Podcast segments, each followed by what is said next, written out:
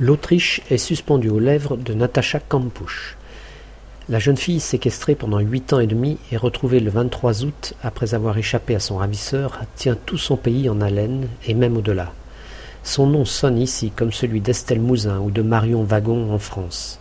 Peut-être encore davantage puisque sa disparition le 2 mars 1998 était l'unique cas de disparition d'enfants non élucidés dans ce pays de huit millions d'habitants.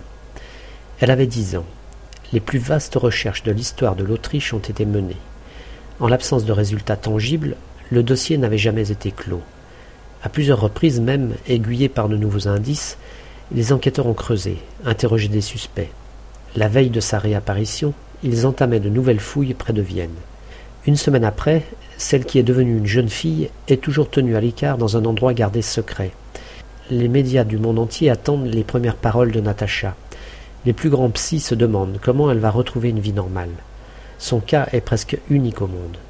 Tous les Autrichiens sont d'ailleurs accros à cette histoire. Selon un sondage réalisé le 29 août et repris par l'agence de presse autrichienne APA, ils sont 84,3% à la suivre au jour le jour.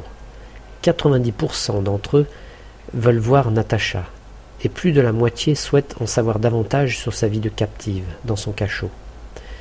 Natacha a conscience de tout cela, assume le chef de la police fédérale. Elle parlera, mais elle n'a pas dit quand ni de quelle manière, ni si elle acceptera les sommes d'argent les plus folles proposées par certains médias pour avoir l'exclusivité de ses premiers mots. Si elle se livre, elle apportera peut-être des réponses aux questions que tout le monde se pose. Qu'a-t-elle fait pendant ces huit années de captivité?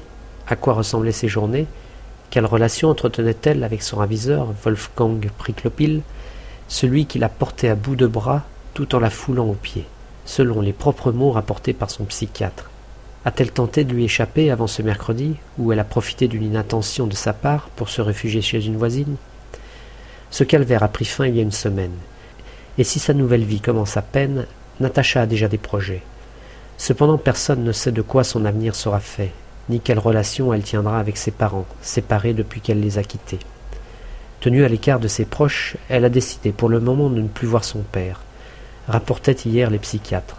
Selon un quotidien autrichien, lors de leur première rencontre, Natacha lui aurait reproché de ne pas avoir versé les 13 millions de shillings, 940 000 euros, que le ravisseur aurait exigé, ce que Wolfgang Priklopil lui aurait laissé croire. Sur le kidnappeur, le mystère reste entier depuis son suicide.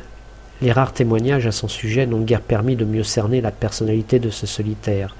Les fouilles de sa maison ont cessé hier, mais rien n'a filtré sur les éventuels indices que les enquêteurs ont pu réunir.